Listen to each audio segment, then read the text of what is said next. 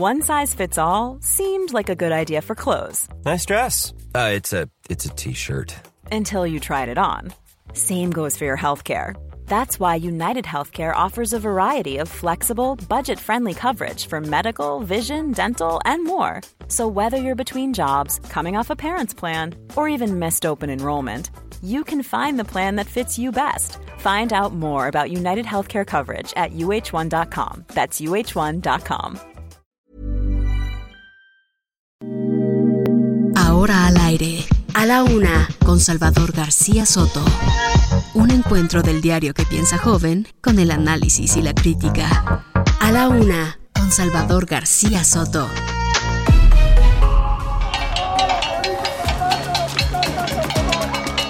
¡Lleva tu la mercancía con todo coño!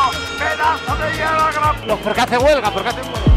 que va a dar, ojalá sea la menor posible y esperamos que la Secretaría de Desarrollo Económico genere estrategias para la creación de empleo. El gobierno no puede seguir siendo el gran empleador, ya no hay espacio. Por el contrario, hay recortes. Buen día, familia de la alcaldía Cuauhtémoc. Los saluda Sandra Cuevas, su alcaldesa. Quiero eh, decirles que el día de hoy iniciamos nuestra jornada laboral como todos los días en punto de las 5.30 de la mañana. Van a ser 44 hoy y mañana y cada día que pasemos sin una ley de movilidad y seguridad vial. Eh, ofrecer una disculpa a la presidenta, la gobernadora del Banco de México y a los vicegobernadores.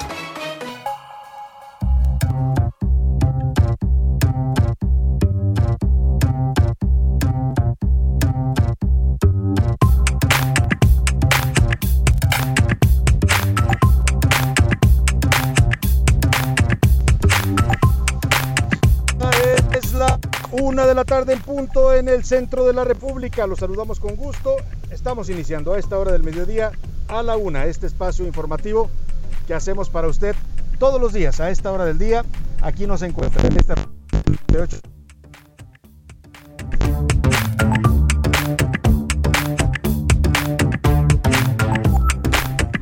Una de la tarde con un minuto, una de la tarde con un minuto. Bienvenidas, bienvenidos a la una con Salvador García Soto en el Heraldo Radio.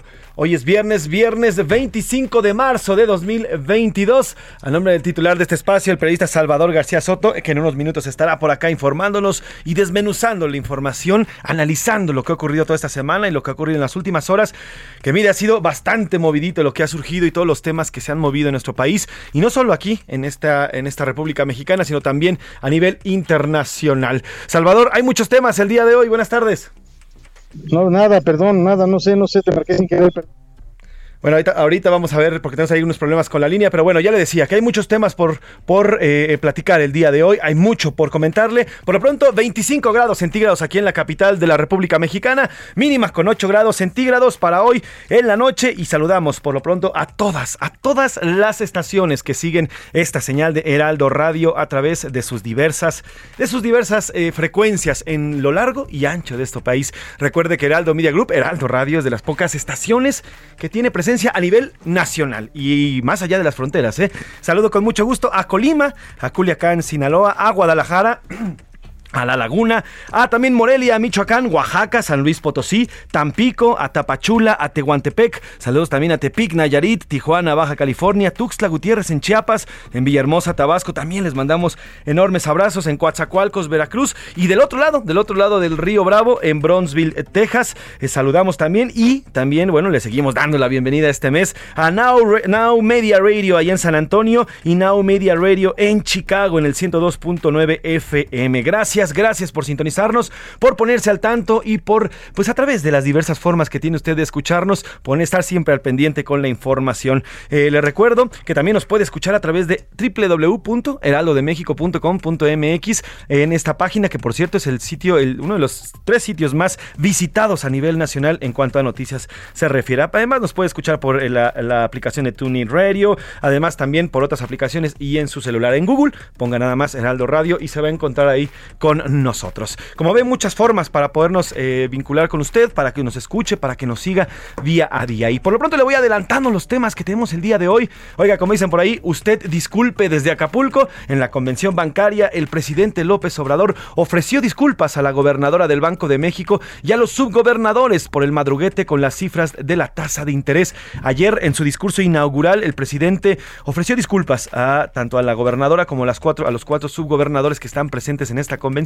Y bueno, ya hoy, y ya tendremos el reporte un poquito más adelante con nuestro editor en jefe de la sección Mercados, José Manuel Arteaga, hoy ya el tema está pues prácticamente zanjado y están los banqueros a lo suyo, hablando de créditos, hablando qué es lo que se viene, de la recuperación bancaria, de la recuperación económica, en fin, todos los temas que están moviendo allá en Acapulco, porque hoy se clausura esta convención allá en el puerto de Acapulco. En otro tema, del Kremlin a San Lázaro, oiga, le vamos a platicar sobre esta polémica que ya se generó luego de que el miércoles, aquí se lo reportamos, eh, eh, pues unos diputados del PT, de Morena, del PRI, del Partido Verde Ecologista de México, organizaron una mesa de reunión de amistad con Rusia. Ahí invitaron al embajador ruso y bueno, pues agradeció y hizo una serie de agradecimientos al gobierno mexicano. Y al otro día, que en Salazar, al otro día, es decir, ayer, que en Salazar, y también aquí se lo pusimos, pues reprochó a los legisladores que hayan hecho esta invitación y les dijo, México tiene que estar lejos de Rusia y cerca de Ucrania. En fin, se ha generado toda una polémica y aquí se le vamos a presentar todo lo que se ha dicho y todo lo que se ha concentrado al respecto.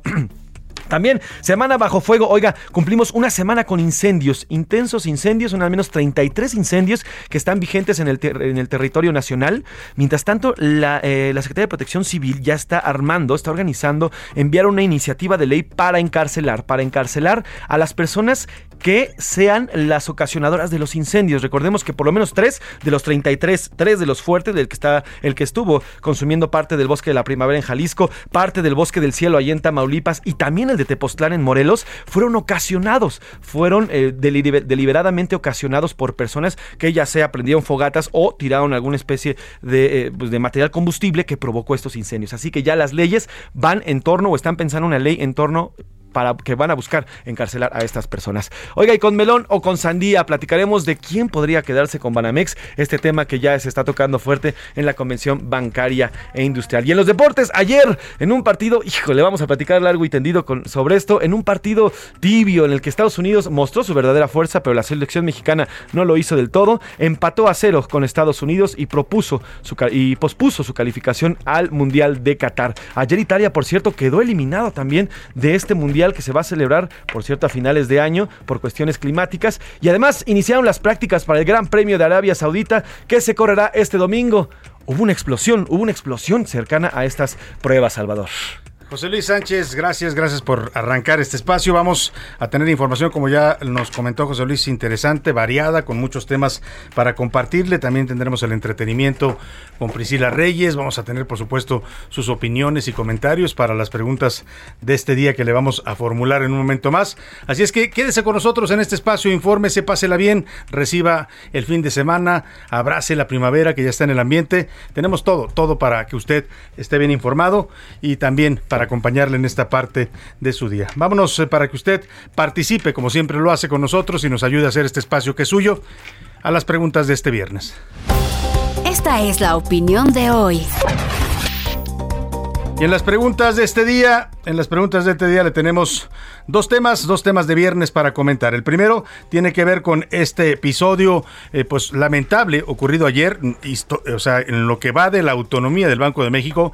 Desde 1994, el Banco de México es autónomo, lo cual significa que no depende directamente del gobierno, de la presidencia de la República, porque de esa manera puede definir libremente y de manera autónoma, como dice esta eh, condición que le marca la Constitución, las políticas financieras, la política monetaria, el control de la inflación en México, la emisión de dinero, todo eso lo maneja el Banco de México y se le quitó al gobierno precisamente para evitar lo que nos pasó durante varias décadas cuando los gobiernos, algunos de ellos populistas como el de Echeverría, pues se, dedicaban a imprimir dinero como locos, a, hacer políticas eh, financieras totalmente eh, indisciplinadas y nos llegaron a meter en terribles inflaciones, carestías, crisis. Bueno, ese es el contexto en lo que ocurre ayer. El presidente violenta esa autonomía cuando hace un anuncio, aquí lo estuvimos comentando y lo estuvimos analizando, un anuncio del aumento de tasas de interés que habían aprobado la tarde del miércoles los integrantes de la Junta de Gobierno del Banco de México. Él lo anuncia, lo anuncia como si nada en su conferencia mañanera,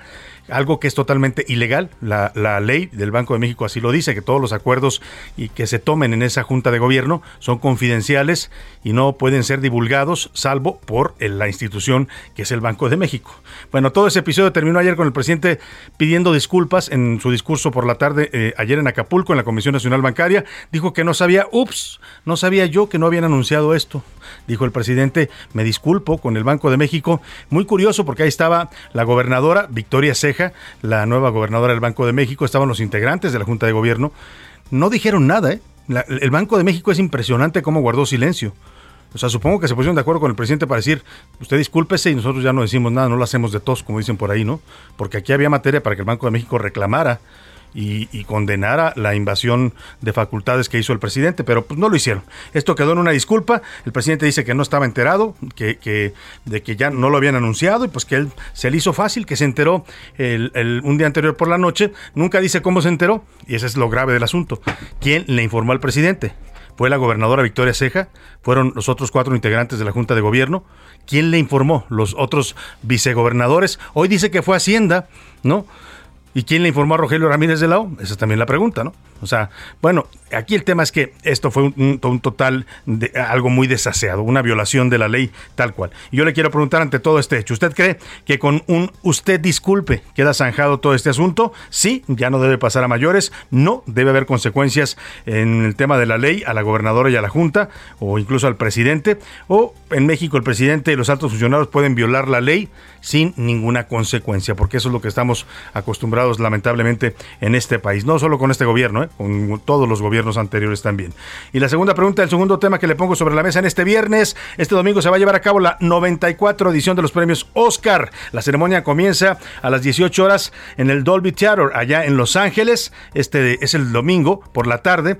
Eh, va a ser presencial por primera vez en dos años, ¿no? Al año pasado todavía lo hicieron como mixto, como híbrido, ¿no? Medio presencial, medio virtual. Hoy ya es totalmente presencial. Vuelve el glamour de la alfombra roja, ¿no? Los vestidos, a ver qué vestido lleva cada actriz los, los smokings de los caballeros, todo lo que es la moda que dicta también el tema de los Oscars, ¿no? Por supuesto, también pues toda esta industria fílmica que es Hollywood y también la industria del cine mundial que participa también con una categoría en estos premios Oscar. Yo le quiero preguntar, ante los Oscar, que muchos siguen aquí en México, también tiene muchos seguidores esta ceremonia, ¿qué cinta? Le voy a hacer dos preguntas. ¿Qué cintas cree que van a ganar? ¿Cuáles son sus favoritas? Pues para que me vaya diciendo, al rato vamos a platicar con Gonzalo Lira, que es eh, eh, conductor de entretenimiento aquí en Heraldo y además sabe mucho también de cine, nos va a hacer sus pronósticos sobre cuáles son las favoritas, pero yo le quiero preguntar a usted si las ha visto, si no las ha visto, ahora muchas ya las puede uno ver incluso en, las plataformas de streaming, ella no necesita ir a verlas al cine, algunas sí están solo en el cine, pero le pregunto, está por ejemplo Belfast, eh, como mejor película, ¿cuál le gusta para ganar? Le doy las opciones, Belfast, Don't Look Up, no mires arriba, Dune, Dunas, The Power of Dog, El Poder del Perro o Coda. Son estas cuatro, cinco cintas, perdón, que están nominadas para mejor película. Para mejor director, le doy los nombres nominados y usted me dice cuál le parece que va a ganar. Es Kenneth Branagh, precisamente por Belfast, Ryusuke Hamaguchi por Drive My Car, Paul Thomas Anderson por Licorice Pizza, Jane, Campion por The Power of, the Dog y Steven Spielberg por West Side Story, esta remake que hizo el señor Spielberg de aquel gran musical de Leonard Bernstein que pues es un clásico sin duda del teatro musical. Pues ahí están, danos sus comentarios, sus opiniones, sus pronósticos para los Oscars 5518 41 51 99 es el número de WhatsApp donde puede contactarnos, mensaje de texto o de voz puede mandarnos, usted decida cómo aquí, aquí lo que importa y importa mucho es que su opinión cuenta y siempre, siempre la va a escuchar usted al aire. Vámonos al resumen de noticias porque esto como el viernes y como el fin de semana ya comenzó.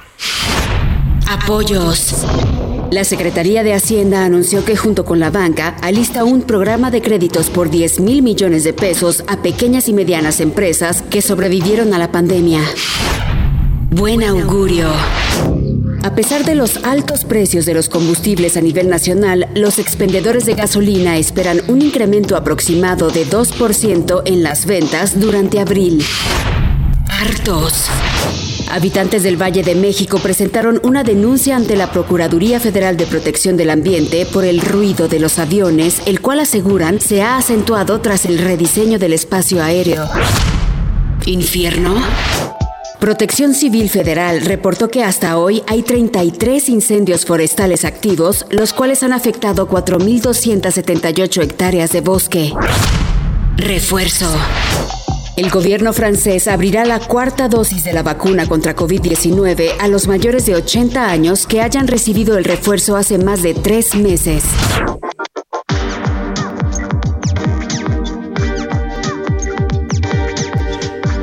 Una de la tarde con 14 minutos. Vamos a la información en este viernes. Qué viernes tan calurosito, ¿eh? Estamos en, ¿qué? 24 grados centígrados más o menos la temperatura. 25. 25 ya, 25 grados centígrados. Un viernes tranquilo en la Ciudad de México. El tráfico está relativamente eh, relajado, relativamente. Al rato en la tarde habrá que ver cómo se pone. Pero bueno, viernes, que te quiero viernes, dicen por ahí. Y vamos a la información. Le decía, después de la sorpresa y la polémica que generó el presidente López Obrador por este madruguete que le dio al Banco de México al adelantarse eh, a anunciar la decisión de subir la tasa de interés a 6.5%, el mandatario ofreció una disculpa. Ayer, pues es que de verdad tuvo que hacerlo, ¿eh? porque lo contrario era asumir que pues el presidente ya se metió también a mandar en el Banco de México.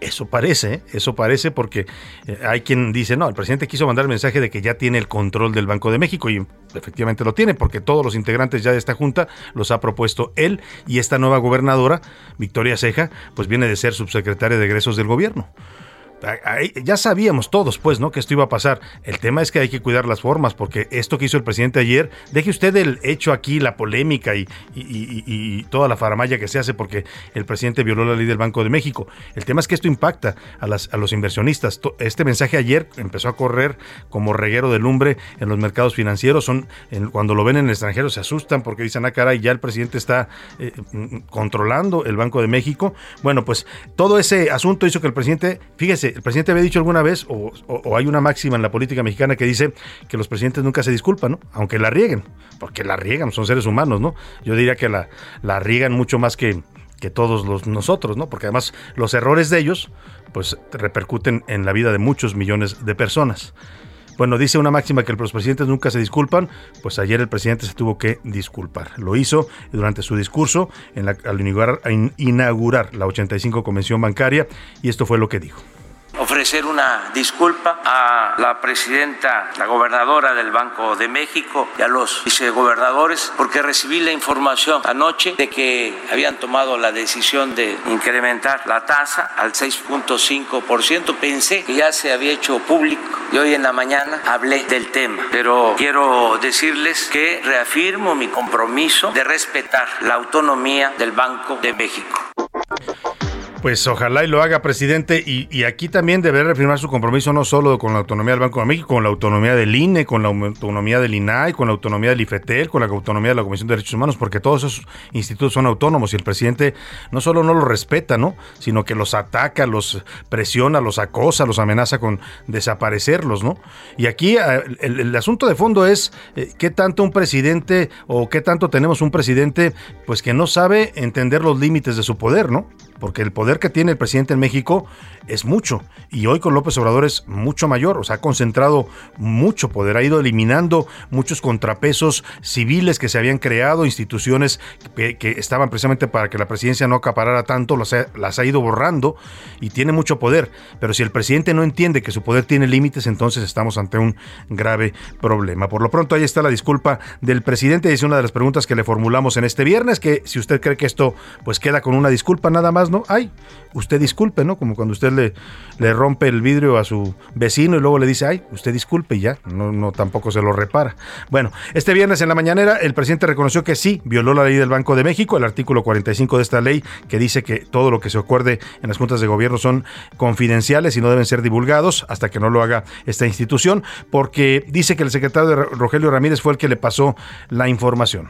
Participa en la reunión del Banco de México el secretario de Hacienda Entonces él me informó de que se había tomado la decisión por unanimidad de aumentar la tasa de interés. Mandó la tarjeta, esto por la tarde noche de antier. Pensé de que ya se había dado a conocer y en la mañana salió el tema. Yo eh, me adelanté a informar es que me da un poco de risa el lenguaje que usa el presidente porque es como cuando uno eh, se, o sea, la regó, ¿no? Y, se le salió algo que le dijeron en secreto confidencial, ¿no? Un amigo viene y le cuenta a usted una cosa muy delicada y usted se le sale en una, en una, en una reunión decir, ay, fíjate que me enteré de esto, ¿no? Y luego, ay, es que yo pensé que ya sabían todos, ¿no? Perdón, híjole, pensé.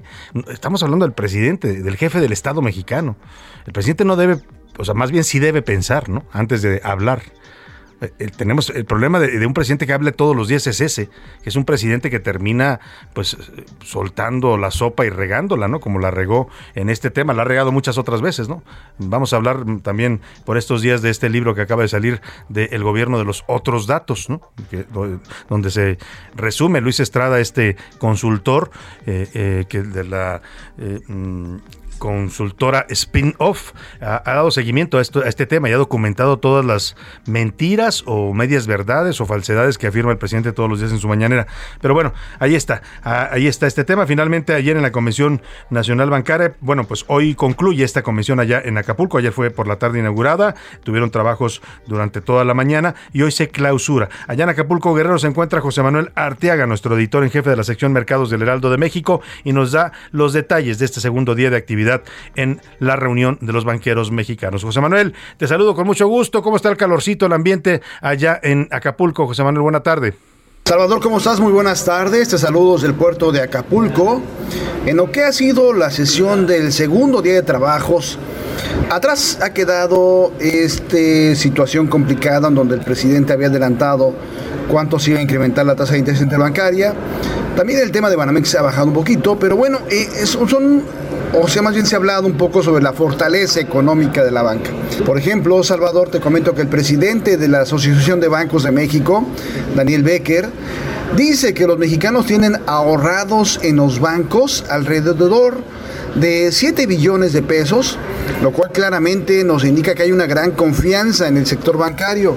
Además dice que si se introducen 132 mil informales a la formalidad, se pueden transformar en 51 mil millones de pesos en crédito y eso representa un crecimiento nominal de la cartera de 1.1%. Esos, digamos, son los números que está presentando eh, la banca. Dice Daniel Becker que nos parece que mantener la solvencia del sector bancario es fundamental para la confianza de los mexicanos y para no generar problemas en las finanzas públicas. Y a la par de esto, bueno, la gobernadora del Banco de México, Victoria Rodríguez Ceja, ha asegurado que el sistema bancario se encuentra en una posición sólida para impulsar la recuperación económica. Salvador, saludo desde el puerto de Acapulco, que tengas muy buena tarde.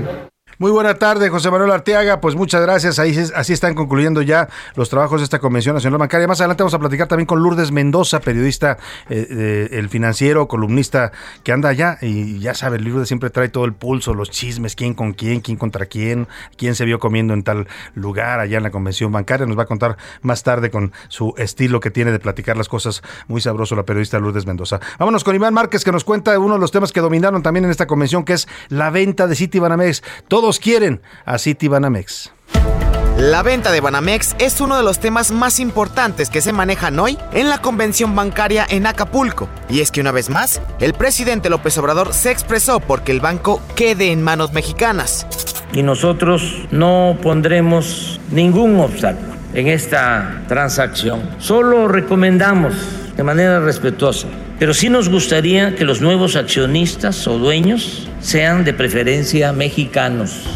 Pero no solo es el presidente, los mexicanos también piensan que las empresas de nuestro país son el mejor lugar para el banco. Según la encuesta de parametría, el 80% de los mexicanos estaría de acuerdo en que Banamex sea adquirido por empresarios nacionales, mientras que el 9% quiere que sean empresas extranjeras. El dilema es qué empresa de nuestro país podría adquirir Banamex. Una de ellas es el grupo financiero Banorte. Jorge Hank González, presidente del Consejo Administrativo, habló del tema en las noticias de la mañana del Heraldo de México.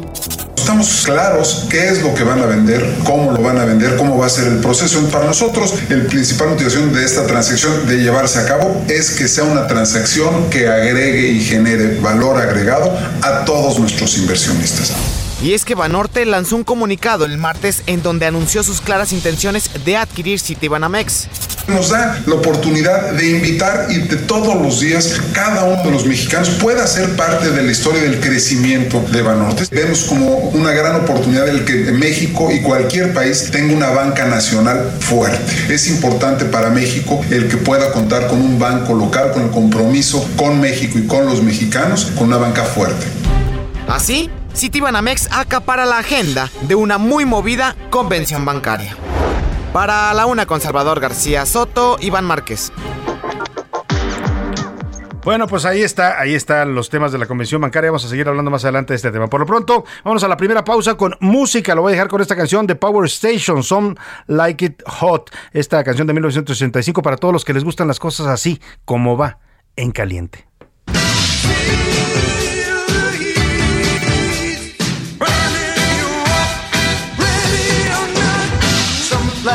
Hot and some sweat when the heat is on. Some feel the heat and decide that they can't go on. Escuchas a la una con Salvador García Soto. En un momento regresamos. Sigue escuchando a la una con Salvador García Soto. Ahora, la rima de Valdés. O, de Valdés, la rima. Que es que es pura faramaya, puro pseudoambientalista, en este video en que artistas se van contra del tren Maya. El preciso no se calla y les contesta, ya saben, que la selva no se acaben, es el clamor de famosos, muy sentidos, enjundiosos, que el ambiente menoscaben. Hashtag Sélvame del tren. Es un juego de palabras para que los ojos tú abras y cancelen el andén. Algunos artistas zen y otros que son comediantes. También tenemos cantantes, toditos bien alineados. ¿Por quién fueron convocados estos famosos hablantes? Por un lado, es bien sabido que el tren causa mucho estrago. Ese es un amargo trago, pero del video subido yo no sé dónde ha salido. ¿Quién lo firma? ¿No más ellos? ¿Hay alguien entre las sombras? ¿Quién les puso las alfombras? ¿Por qué no les pusieron sellos? Hay que entender los destellos.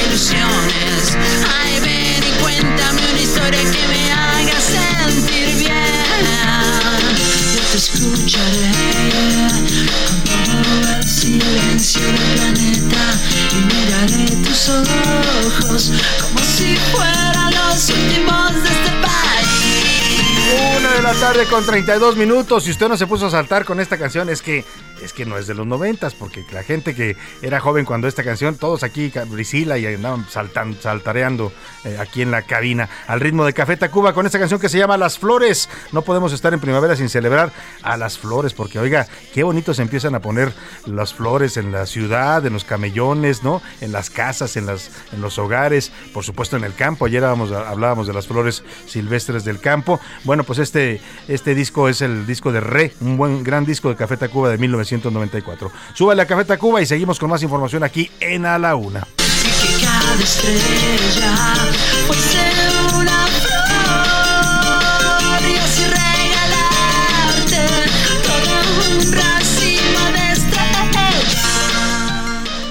A la una, con Salvador García Soto. Oiga, estamos volviendo como a los tiempos de la Guerra Fría, con todo este tema de la guerra en Ucrania, con la pues eh, actitud eh, hostil e invasora de Vladimir Putin, eh, que rompió prácticamente los equilibrios internacionales al decidir invadir Ucrania, pues está volviendo esta tensión que muchos conocimos cuando, cuando yo era niño y los que son más o menos de mi edad se acordarán, pues vivíamos en, en, la, en angustia permanente ¿no? de, la, de la Guerra Fría, ¿no? de, de ay, en qué momento la Unión Soviética, entonces era la Unión Soviética, ¿no? Hoy queda solamente Rusia y el resto de las repúblicas eh, separadas, una de ellas era Ucrania precisamente, y, pues Estados Unidos. Y esta tensión está llegando de nuevo porque, mire, volvemos a hablar otra vez de los espías rusos en México. Este jueves el jefe del Comando Norte de las Fuerzas Armadas en los Estados Unidos, el general Glenn Van Herk, afirmó que México es la, más, la base más grande de operaciones de las agencias de espionaje de Rusia. Lo dijo bajo juramento y ante un comité de senadores estadounidenses. Así, así lo afirma este general de Estados Unidos, que México es territorio de espías rusos. Mi preocupación es que la inestabilidad en la frontera con México crea la oportunidad para actores como China y Rusia. La porción más grande de miembros del Departamento Central de Inteligencia ruso en el mundo está ahora en México. Pues es lo que afirma este eh, jefe del Comando del Norte, no es menor porque lo dice, ¿no? Y el contexto en el que lo dice. Y es que eh, ha, habido ya varias eh, señales de que en Estados Unidos están viendo esta posición de México que coquetea un poco con Rusia, que dice, no, nosotros no vamos a sancionar, dice el presidente López Obrador, sí condenamos la invasión, pero nosotros no nos metemos, ¿no? Allá ellos que se resuelvan sus cosas. Bueno, pues este es un mensaje bastante claro, tan claro que hoy por la mañana en la conferencia de prensa el presidente López Obrador respondió a este mensaje. Dijo que pues desconoce que él no sabe si haya o no espías rusos, lo cual es delicado, ¿eh? porque el gobierno mexicano debe estar enterado de qué agentes de otros países operan en su territorio. Así lo dijo el presidente López Obrador. México no es colonia de ningún país extranjero, que México es un país libre, independiente, soberano, que no somos colonia de Rusia, ni de China, ni de Estados Unidos. Bueno, pues si no somos colonia, entonces habría que sacar a los espías, ¿no? Habría que ubicarlos y, preguntarle al gobierno ruso por qué nos está mandando tantos agentes a espiar en territorio mexicano, que evidentemente, pues su interés no es el territorio mexicano, ¿no? No es que les importe mucho lo que se dice en las mañaneras o, cómo va el tren Maya o, no vinieron a espiar el aeropuerto Felipe Ángeles, ¿no? No, no creo que se lo quieran piratear para, para hacerlo allá en, en, alguna ciudad de, de Rusia, ¿no? Eh, el tema es que somos la, pues el país vecino de Estados Unidos y desde aquí desde México se espía evidentemente pues al gobierno de los Estados Unidos. Eh, mire, la invasión de Rusia a Ucrania ya vive su segundo mes. Estamos, hemos entrado el día de hoy al segundo mes, al día número 32 de esta invasión y la guerra, la guerra llegó a México. Está esta declaración primero del jefe del Comando del Norte y lo que ya le narramos aquí desde el pasado eh, miércoles, estos diputados que no sé en qué momento ni qué habían eh, tomado o fumado, se les ocurrió hacer un grupo de amigos de Rusia ay, los rusos, amigos, Vladimir Putin, bienvenido a México, te queremos, ¿no? Casi, casi le dijeron, invitaron al embajador, Víctor Coronelli, eh, el, embajador de Rusia en México, y el señor pues fue ahí a echar propaganda, ¿no? A decir que México, Rusia son países hermanos, que nada más en el mundo hay tres que están apoyando, así lo dijo textual, ¿eh? Hay tres países que nos están apoyando a nosotros, a Rusia y a Putin. Eh, uno es China, otro es la India y otro es México. A ese nivel nos puso el señor embajador de Rusia y este tema pues generó reacciones de inmediato. Ayer fue de inmediato el embajador eh, de Estados Unidos en México, Ken Salazar, otros diputados del PAN y del PRI, de otros partidos, le armaron otro grupo de, amigos de Estados Unidos y ahí el embajador fue a decir, oye, ¿cómo que amigos de Rusia? Espérenme tantito, pues si nosotros somos vecinos y somos socios comerciales y su economía depende de la de nuestra y, y tenemos la migración y tenemos millones de mexicanos que viven en los Estados Unidos todo caso hagan un grupo de amigos de Estados Unidos, ¿no? Bueno, pues el tema llegó, llegó a nuestro país. Mil Ramírez nos hace un recuento de cómo la guerra en Ucrania y la geopolítica ya nos alcanzó. Como en los tiempos de la Guerra Fría, en los que México era territorio siempre en disputa por las dos potencias dominantes, Estados Unidos y la Unión Soviética, Esta semana la nueva tensión geopolítica entre Washington y Moscú volvió a sentirse en territorio mexicano cuando diputados federales invitaron al embajador de Rusia, Víctor Coronelli, quien llegó al Palacio Legislativo mexicano a hacer propaganda abierta del régimen de Vladimir Putin, auspiciado por los legisladores de Morena, PT, PRI y Verde, quienes constituyeron un trasnochado grupos de amigos de Rusia en plena invasión a Ucrania. Yo quisiera agradecerle mucho a todos los miembros del grupo de amistad por instalar este mecanismo que para nosotros es un- una muestra de apoyo, de amistad, de la solidaridad. La respuesta fue clara y contundente desde Estados Unidos. En el mismo recinto, diputados federales del PRD, PAN y PRI recibieron al embajador de aquel país en México, Ken Salazar. El embajador de Rusia estaba aquí ayer haciendo un ruido que México y Rusia estaban tan cercanos. Eso, perdón, nunca puede pasar. México y Estados Unidos, no puede haber diferencia. Tenemos que hacer lo mismo. Pero el tema no quedó ahí. República Dominicana, Costa Rica y Panamá acordaron trabajar por el crecimiento económico, los derechos humanos y los valores democráticos en la región. México no es parte de esta alianza. Así, desde Washington, la vicepresidenta Kamala Harris envió un duro mensaje a nuestro país. En un momento en el que vemos retrocesos en la democracia entre nuestros vecinos y vemos las reglas y normas internacionales bajo amenaza y a Ucrania defendiendo estos principios, la democracia se ha vuelto aún más importante. Por si fuera poco, Estados Unidos ve otro riesgo. De acuerdo con Glenn Banherk, el jefe de Comando Norte de Estados Unidos, Rusia tiene en México el mayor número de espías rusos, lo que podría contribuir para que intentaran influir en su país desde la frontera. Mi preocupación es que la inestabilidad en la frontera con México crea la oportunidad para actores como China y Rusia. La porción más grande de miembros del Departamento Central de Inteligencia ruso en el mundo está ahora en México. Para A la Una con Salvador García Soto, Milka Ramírez. Pues ahí está, estamos nuevamente en medio de Washington y Moscú. Como estuvimos en los años 70, 80, esta tensión eh, geopolítica ahora vuelve por motivos distintos. Ya no es la Unión Soviética, pero sigue siendo Rusia una potencia nuclear que invade otro país. Y bueno, pues México queda en el medio, ¿no? Y esta posición un tanto eh, indecisa, indefinida que ha manejado el gobierno de López Obrador, pues ya nos colocó en la mira de ambos, ¿no? Por un lado, los rusos quieren que apoyemos a su invasión y a Vladimir Putin, y por otro lado Estados Unidos dice, a ver, espérame tantito, ¿no? Pues cómo que tú vas a andar apoyando a Putin si tú estás aquí en mi patio trasero, porque así nos ven finalmente los gringos, nos guste o no nos guste, aunque el presidente diga que no somos colonia, ¿eh? y no lo somos, somos un país independiente, pero la geopolítica no se puede negar y estamos pegados a los Estados Unidos. En fin, ahí está este tema. Vamos a retomar el tema de la Convención Nacional Bancaria, pero ahora, pues desde el punto de vista de una periodista que siempre se mete a las entrañas de todo, que anda buscando, que anda viendo quién se mueve, quién anda comiendo con quién, cómo van vestidos. Es una gran periodista, usted la conoce bien y es amiga además nuestra y de este espacio. Saludo con gusto allá en la Convención Nacional Bancaria de Acapulco a Lourdes Mendoza. ¿Cómo estás, querida Lourdes? Muy bien, querido Salvador, como siempre es un placer estar contigo Te he y estado si- radio escuchas. Te he estado siguiendo con tus tweets, con tus mensajes y a ver, cuéntanos qué tanto viste, qué tanto. Ayer comentabas, por ejemplo, qué pasó con Victoria Ceja, se desdibujó con este tema del presidente invadiendo las funciones del Banco de México.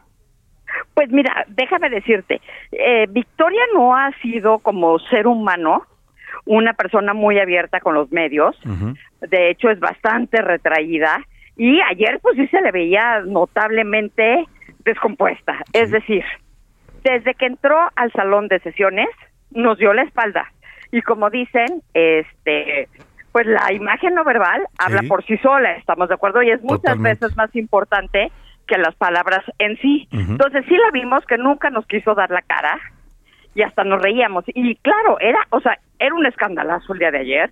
Con eso se abrió la convención. Entonces, todo el mundo estaba muy ávido a ver qué pasaba, ¿no? Y qué decía ella y cuál era la postura de todo el mundo. Todos los reporteros queríamos la misma pregunta.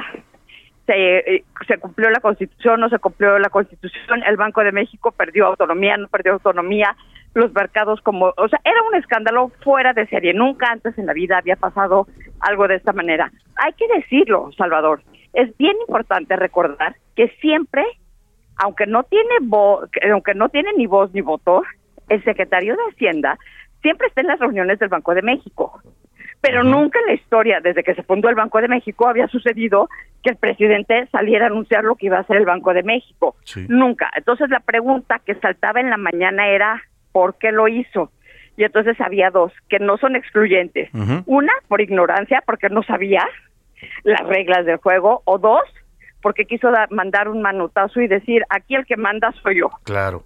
Oye, y aún, aún, interpreta aún como- concediendo la Ajá. primera, Lourdes, aún concediendo la primera, que yo, la verdad, le voy más a la segunda, al manotazo, pero concediendo la primera, dice la máxima jurídica que ignorar la ley no te exime de cumplirla.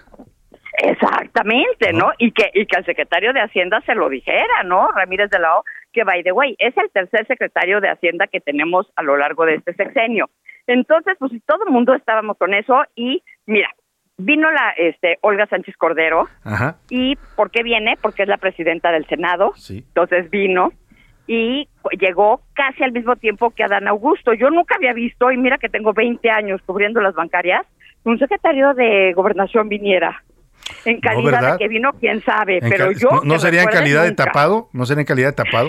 Porque ya ves que todo el Pues mundo en dice que una de esas, tapado. ¿no? Sí, Sí, que, que es el caballo negro. sí, sí, sí. Pero bueno, entonces vinieron. Y lo que te acuerdas que Olguita al principio de la pandemia decía que ella no necesitaba tapabocas porque usaba nanopartículas. Sí, sí, sí, sus Pues gotitas. ahora sí usó Ajá. este tapabocas. Luego entonces ya no toma sus nanopartículas. y en una- eh, antes de que llegara el presidente que todo el mundo estábamos esperando, estaba Ramírez de la O, el secretario de Hacienda, platicando con Victoria, la gobernadora de la 4T, ah no, perdón, del Banco de México. Sí, sí, sí. Estaba este Adán Augusto y obviamente. Y entonces pues lo que todo el mundo se preguntaba, ¿de qué están platicando? Se la voló. Sí. No, la 4T tenemos otros datos. No se violó la autonomía del Banco de México. Fue- Entonces, fue- la prensa que está sacando estos datos porque son neoliberales. Y fue, todo fue un, un ups, me equivoqué del presidente. Y pero entonces, ¿qué crees? Ahí es donde cambia la dinámica de la convención. Porque cuando el presidente se para y ofrece la disculpa, entonces lo que la gente empezó ya, como ya sabes que somos buenos para eso los mexicanos, para el complot, el presidente lo hizo para esto. Y entonces ahí es tienes la, la- la división ahora de opiniones. ¿Lo hizo para disculparse y bajarle dos rayitas o era un experimento para ver si se puede meter y tener un instituto autónomo menos? Uf, sí. Porque muchos decían, no es uno más, ¿eh? No es uno más a la 4T, es uno menos a la institucionalidad del país que hemos tardado tantos años en tener. Sin duda. Entonces, ¿qué pasó? En el momento también cumbre es, justamente cuando el presidente ofrece la disculpa, Victoria no se inmutó, se quedó seria, callada, o sea, haz de cuenta que estabas jugando, ¿te acuerdas cuando jugábamos de chiquitos, uno, dos y tres, el Sí, que sí. se mueva baila el Sí, twist? sí, así, como, como estatua se quedó. como estatua de marfil. Entonces, impresionante. El, el tema sí, evidentemente, es no estamos creciendo, la inflación está desbordada, el presidente volvió a presumir el tipo de cambio, pero el tipo de cambio está en los niveles que está por la cantidad de remesas que vienen al país, no por otra cosa. Y otro de los temas bien importantes, además de la inflación y del no crecimiento, y creo que, que marcó la, la convención, es el discurso de Daniel Becker como presidente de los banqueros. Fue muy respetuoso, pero por primera vez oímos a un presidente de los banqueros decirle, señor presidente, escúchenos. Entiendo que usted tiene su problemática y entiendo lo que es un cargo, pero usted como yo fuimos elegidos y tenemos que oír a todos los que nos eligieron y a los Claro. que no nos eligieron, a los que representamos. porque no nos sentamos, dialogamos y vamos para adelante para hacer de este el México que se necesita y el México que debe de ser? Claro. Entonces, sí se le, pues, no, no fue grosero, no, Pero sí fue, pero fue claro en sus posiciones, ¿no? Sin lugar a dudas. Y mira, yo me acuerdo que cuando estaba Luis Robles Viaja, en esos entonces era presidente de la BM, cuando era el tú las traes de BBV, en esos tiempos de Peña, no quería ni siquiera usar la palabra corrupción. Uf, no se fuera a ofender el, el señor del No copete. se fuera, exactamente. Y no y bueno, hizo una lista de 10 aciertos que Peña había tenido y los banqueros estaban furiosos porque decía, oye, eres el representante de todo el gremio, no de BBV nada más. Si a ti te ha ido muy bien, qué bueno, pero nos representas a todos. Y ya había estallado el escándalo de la Casa Blanca y de Ayotzinapa. Entonces, la verdad es que Dani Becker ayer se llevó las palmas de Victoria, ¿qué te puedo decir? Su discurso no fue malo, lo que le sigue, porque además pues, no sabe de entonación, no sabe hablar. Este, si tú viste el logo de la, de la convención de 85 años, parecía que fue el logo de hace 50 años, ¿o no? Sí, sí, sí, se ve como, como antiguo, ¿no? Sí, y los discursos así fueron. El, el de Ramírez de la O, que pareciera que yo alguna vez puse que era el fantasma de Palacio, ¿verdad? Porque nadie lo había Nadie lo como ve. secretario de Un Hacienda. secretario muy ausente, ¿no? muy ausente y su discurso, olvídalo, su discurso no escuchaste absolutamente nada, porque también leyó y como que nos arrullaba. Y con, y con el calorcito de Acapulco, pues empiezas a cabecear, ¿no? Oye, Con Lourdes. la calor, Sí, con, con la, la calor, calor. como dijo la alcaldesa de Acapulco. Oye, Lourdes, Exacto. quiero preguntarte el tema de City Banamex. ¿Qué tanto también se movió ahí? ¿Cómo se ve? Pues Banorte, que ya anda ya muy puesto para comprar, que ya está convocando a los mexicanos a que compremos acciones. ¿Cómo, cómo sentiste este tema? Mira, Banorte se llevó por unanimidad el premio al Banco Chairo. Ajá. Ese es, ese es on the- on the- Eso the entregaste record. tú, yo creo. Te lo juro por Dios que no. Aquí todos los banqueros te van diciendo todo. Ajá. No lo dicen off the, eh, todo, no, nada es on the record, Ah, todo ya. es off the record. Ajá. Pero todos dijeron por unanimidad es el Banco Chairo. Este, pero casualmente lo que se está manejando es que quien se va a quedar con con Banamex. No es Banorte, sino Mifel. Ah, caray. Ah, Mifel. caray. Ah, caray. Y por eso vemos a lo mejor a, a Daniel Becker tan contentito últimamente. Mm, qué interesante Sí dato. fue una convención diferente, sí estuvo desangelada. O sea, de, lo- de los pocos que venimos, sí es una- un gusto, porque acuérdate que la convención fue el último evento antes de que nos mandaran a cuarentena. 2019, ¿te acuerdas que de ahí ya regresaron contagiados varios de los asistentes? Y de, y, por, y de ahí muere, ya te acuerdas, nunca Sí. llegó a venir aquí, pero Ruiz Sacristán, Claro, Jaime Ruiz presidente de la bolsa, es como, como fallece. Claro que de- el pobre de- lo ese matado COVID. antes de que muriera, pero después finalmente terminó No, ese era Curi. Ah, claro, sí, a Curi, Pablo Curi. Y acuérdate que sí, es- o sea, sí, sí había fallecido. Lo que pasa es que sin avisarle a la, a la familia lo resucitaron. Sí, claro. Porque no querían que el socio de Slim saliera eh, en medios y que fuera el primero que hubiera muerto de, de coronavirus. Pues sí, Y lo dejaron un año en respirador. así es. Nunca más este, vo- volvió a salir del hospital ni a tener este como como podemos decir no es claridad mental sino actividad sí, sí, cerebral prácticamente estuvo conectado, ¿no? Durante todo ese tiempo Es- hasta que entonces- finalmente los conectaron. Una de las cosas que también llamó la atención es que por primera vez les dijeron que tenían que traer todos los bancos a cinco cajeros, pero no cajeros automáticos, sino a- empleados de la banca, para que es que reconocerlos, que eso no está mal, ¿no? Pues al final del día, eh, los caje- eh, lo- la gente que trabaja en, en el sector, pues es la que hace que esto funcione, que Claro. nosotros tengamos bancos. Claro. Pero cuando ellos se llevaban más aplausos que el primer mandatario, ahí te está diciendo que algo no está jalando bien en el país, ¿no? Pues sí, sin duda alguna. Pues interesante toda la crónica y la descripción que nos haces de los entretelones de esta Convención Nacional Bancaria. Lourdes, eh, nos gusta siempre platicar contigo por eso, porque siempre traes un pulso bastante especial. Te agradezco como siempre, Lourdes, que nos tomes esta llamada y que nos cuentes lo que has visto por allá en Acapulco. Al contrario, es un placer para mí estar contigo. Te mando un abrazo, Lourdes. Y no se pierda la columna Lourdes Mendoza. Se llama Sobremesa y escribe miércoles y viernes en el diario El Financiero. En Twitter, arroba Luz Mendoz. Muchas gracias, Lourdes Mendoza. Y vámonos a otro tema importante. Pues Sandra Cuevas, la alcaldesa eh, Carolina Herrera, ¿no? Porque bueno, son los vestidos que usan, ¿no? Sus vestidos de 14 mil, 15 mil pesos. Este, pues ya, ya se, ya con el tema de que pidió disculpas, todavía va a cumplir algunas otras condiciones, tiene que eh, pues, eh, pues pagar, ¿no? 30 mil pesos a cada uno de los policías por como reparación del daño para retomar su cargo. Ya retomó el cargo, de hecho, eh, y cumpliendo estas condiciones, eso era lo que le marcó y le pidió la juez. Iván Márquez nos cuenta cómo regresó Sandra Cuevas y traería otro Carolina Herrera, porque le encanta la marca. ¿eh? Vamos a escuchar esta, eh, esta nota de Iván Márquez.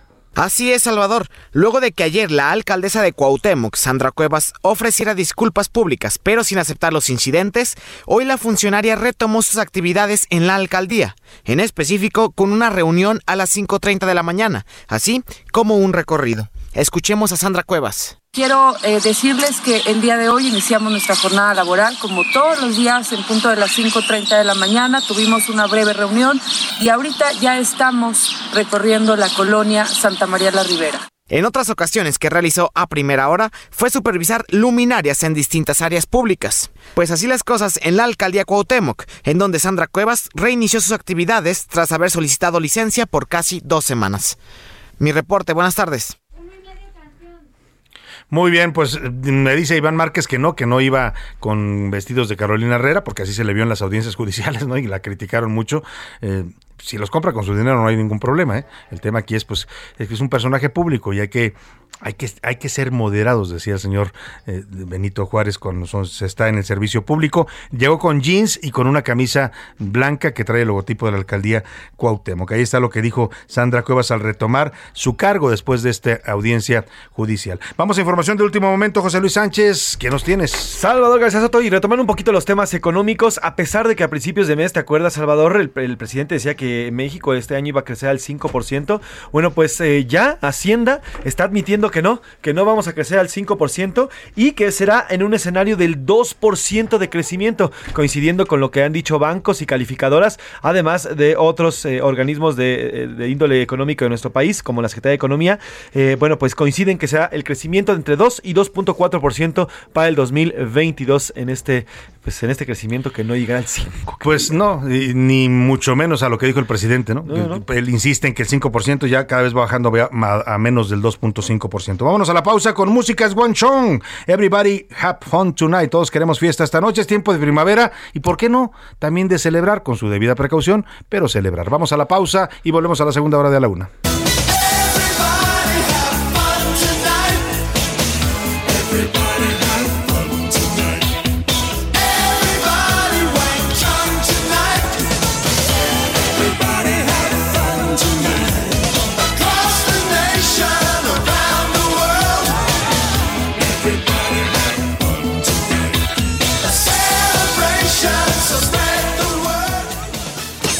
Escuchas a la una con Salvador García Soto. En un momento regresamos. Ya estamos de vuelta con A la una con Salvador García Soto.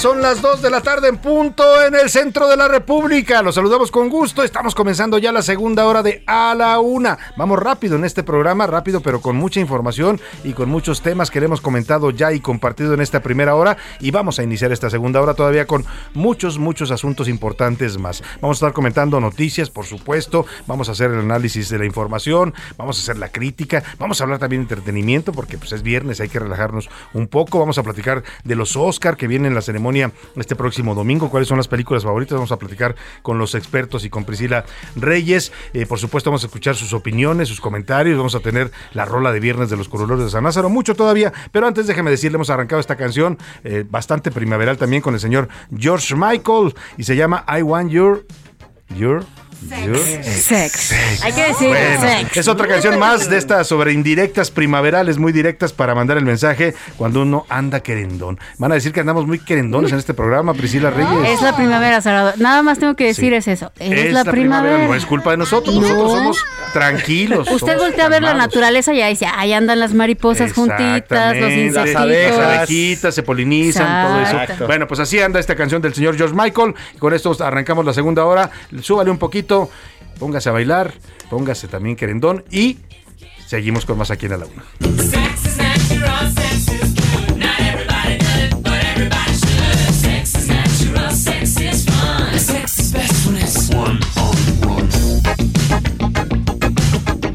El sexo es natural y el sexo es bueno, decía el señor George Michael. Y sí, también debe ser responsable, ¿eh? y responsable y consentido, sobre todo consentido siempre. Vámonos a Y protegido. y protegido, por eso dije protegido, responsable, también. dije responsable, consensuado responsable, protegido. consensuado y bueno, yo dije consentido, pero consensuado es la palabra correcta. Y largo. No, eso ya es otro depende No en pelea de polémicas ahorita, vamos hablando, vamos hablando ya vamos- en vamos plata, echándole tiempos así, en caliente. No, ya, ya cállese. Vámonos más bien a los temas que le tengo preparados en esta segunda hora. Un caso más de violencia de género. En Altamira, Tamaulipas, una mujer recibió, híjole, la, asesinaron de 10 puñaladas frente a su hijo. Fue un hombre que entró a la fuerza a su casa. Le vamos a platicar esta dura historia de violencia que sigue ocurriendo en México. Le contaré también la historia de una mina de criptomonedas. Fue encontrada en un Conalep de San Luis Potosí. Usted dirá, ¿cómo es una mina? No, no son de esas que están en la tierra subterráneas. Encontraron máquinas desde las cuales estaban generando y vendiendo criptomonedas en un Conalep. Hágame usted el favor, usando recursos públicos, estaban haciendo este tema de dinero virtual. Le contaré también la historia de, de la Ciudad de México. Bueno, vamos a hablar no, no, no solo de la historia, sino vamos a hablar de esta gran ciudad que es la Ciudad de México, de esta capital de la República, de Chilangolandia, y vamos a hacerlo pues con una enamorada de esta ciudad, eh, con la señora Fernanda Tapia, conductora, periodista, es amiga Uf. también aquí en el Heraldo, y que además la hemos invitado porque es una chilanga apasionada, pero ha- ha claro. estado recorriendo, co- tiene un programa aquí en el Heraldo Televisión que se llama Puro barrio. Puro Barrio y se dedica todos los días a estar recorriendo barrios de la Ciudad de México. Platica con la gente, es maravilloso su programa. Yo he estado haciendo, hizo, me tocó hacer uno con ella en el centro de Tlalpan. Por cierto, hablando del centro de Tlalpan, me hablaron ahorita para pasarme un reporte que están estrangulados. Por ahí un- una pipa que se descompuso en una calle, porque el centro de Tlalpan son callecitas pequeñas, es una zona colonial. Y hay una pipa descompuesta en una calle y a un lado está una eh, pipa de la CFE o un camión de la CFE trabajando. Ya sabe que les encanta trabajar en los horarios más difíciles y tienen colapsado todo el centro de Tlalpan. A ver si las autoridades pueden ayudar y hacer algo. Bueno, pues decíamos que Fernanda pues es una gran, gran apasionada de la Ciudad de México y nos va a compartir esta pasión chilanga. Y también vamos a comentar este domingo, es la edición de los Oscar, la, edición número 94, va a ser presencial y vamos a tener aquí la colaboración de Gonzalo Lira, además por supuesto también de nuestra conductora de entretenimiento que es Priscila Reyes para comentar cuáles son las favoritas. Hoy le preguntamos eso, cuáles películas ve como favoritas, las que ya ha visto, las que le faltan ahora con los Oscar. Y vamos también a platicar de todos estos temas, por supuesto, pero antes, antes tenemos que escuchar sus comentarios y opiniones en este viernes en el que hicimos dos preguntas. Una de ellas era precisamente sobre cuáles películas creía usted que iban a ganar mejor película, mejor director. Y también, también le preguntamos sobre esta disculpa que ofreció el presidente después de haber violentado la autonomía y la ley del Banco de México. Si usted pensaba que esto pues, se, se resuelve simplemente con una disculpa. Ya están conmigo, ya los escuchó usted, Priscila Reyes y José Luis Sánchez, el dúo Querendón, les voy a decir ahora. ya no es el dúo dinámico, ahora es el dúo Querendón. ¿Cómo están? Bienvenidos. Muy bien, Salvador García. Te iba a decir muy queren... No, pero no, no es cierto. Este, feliz viernes. Ya estamos próximos a el fin de semana. Ya estamos entrando en el fin de semana, así es que les mandamos un abrazo, querido Jay y queridos Radio Escuchas. Salvador García Soto, Pris, ¿cómo están? Bonita tarde, viernes, que te quiero viernes. Gracias a todos, a todas que nos escuchan. Y mira, esa música que pusieron ahorita, la rola que ponían George Michael, me imaginé, me imaginé saliendo de la oficina, y es que hay muchos salen a mitad de jornada hoy, con esa música llegando a casa, con su amorcito así de, amor. Y, y tomó- Traes topper porque hoy hasta para llevar, va a tu pareja voltea y te dice, "Mm". Osito. Ándale. Venga, Eso. venga, saludos al oso. Saludos al oso y a la Jime. Así es, saludos quien sabe. Oiga. Y vamos a vamos a escuchar qué dice qué dice el público Priscila Reyes. Salvador Ricardo Cosío Ibarra, felicidades, excelente el artículo de ayer acerca del presidente que no escucha, expone Gracias, al gracias. presidente López como es, fue y será, felicidades. Muchas gracias, se lo agradezco. Por acá, yo quiero mandarle un beso a mi crush. Ah, acaba de entrar, que conste que no lo había Ah, leído. a mi crush Priscila. ¿Quién eres? Gracias, Priscila, gracias el por el. crush. O no sé si sea para una tocaya, igual y ni siquiera soy yo. pero aquí está. No, Ah, o ¿sí? igual es una tocaya tuya. Conductor en el programa. Para ti. Conductor en el programa de Ah, Salvador. Oye, pero pero quién es el crush? No dice. No dice. Ahí pero Dígale la foto y abajo dice salga del anonimato No, y no dígale. soy stalker, no. Muchas gracias. Muchas gracias por ese beso. Un beso en la, eh, eh, Un beso aquí, de la en- crush. en la mano. Un besito, mándale. Ese fue Salvador, ¿eh? Aguas que se lo mandó Salvador. no, no, no. Sí, fuiste. Ahí están las cámaras. Ah, Ah, sí, bueno, eh, le mandamos un saludo a Coatzacoalcos que nos están escuchando con respecto a la violación de ley Banjico. Debería haber castigo, pero ¿quién lo va a hacer? Con todo el poder que tiene el presidente, atentamente Joaquín Calvo lo dice. Pues gracias. Ah, dice Johnny Jan. Es Johnny Jan el que mandó el beso. Gracias, Johnny Jan. Saludos a Johnny Chan. Ahí Ese está. sí fue tuyo, para que veas. Ese sí fue mío. Eso. Aquí dicen, oigan, es un uniforme eh, que utilizan igual que algunos de los directores. Lo dice Carlos Fausto Flores Orozco y dice a la orden. Muchas gracias, Carlos. Ojalá que pronto este aeropuerto tenga más vuelos porque si no será un elefante blanco. Hola, espías rusos en México. Ja, ja, ja, ja. Estarán descubriendo el agua tibia. En la novela de Falcon and the Snowman de Robert Lindsay se narra como un norteamericano que les vendía secretos satelitales a los rusos se reunía con los rusos en los años 70 en el VIPS que estaba en Avenida Patriotismo. ¿Ah, sí? Ahora hay un edificio enfrente donde hoy está Plaza Metrópoli. Supongo que hoy se reúnen en el Summers de Tacubaya, lo dice Imelda Gómez. Oye, Imelda, lo que pasa es que sí, he sabido que siempre ha habido espías, no solo rusos, eh, eh, de la CIA, de la KGB, de, de- de los chinos, de todos los países tienen espías en México, por lo menos varios de ellos. Pero aquí lo, in- lo interesante es que esto que tú dices pasaba más en los 70s, 80s, ¿no? ya para los 90s declinó y ahora resurge pues con, Mm. con esta tensión entre Estados Unidos en- y Rusia. Y Bueno, Nish, Nish, Nish, bueno, este año acuérdense que se, se declaró culpable el científico Héctor Alejandro, Claro, oaxaqueño, de claro. ser oaxaqueño mexicano que estaba espiando para el gobierno de Rusia, ¿no? exactamente. Él vivía, se fue a vivir a Miami y desde allá mandaba información a Moscú. Oye, pero con su historia se antojaba como para leer, no sé si a ustedes les pasó cuando decían científico eh, mexicano, espía ruso, se antojaba para que fuera una historia así de que les vende datos científicos. No, era no. nada más espiar aquí No, las placas, tomaba fotos de placas mandaba de gente. información de allá de, de Estados Unidos. Ah, sí. pero bueno, buenas tardes, Salvador. Mi nieta que tiene nueve años me dice que si Obrador está enfermo de la cabeza y de cómo habla, le dije que sí, que está mal de la cabeza. Pero bueno, dice que la Bueno, nieta se dio cuenta de eso. Pues Bueno. hasta las niñas lo pueden ver. Eh, Antonio Ayón desde Zapopan, Jalisco. Buenas tardes, mis más queridos conductores del mejor programa del noticiero a la una con Chava Pris y Pepe. y más. saludos. Oye, dicen que los niños nunca dicen la verdad, ¿no? Los niños y los... Nunca, nunca, dicen, mienten. más bien, nunca mienten.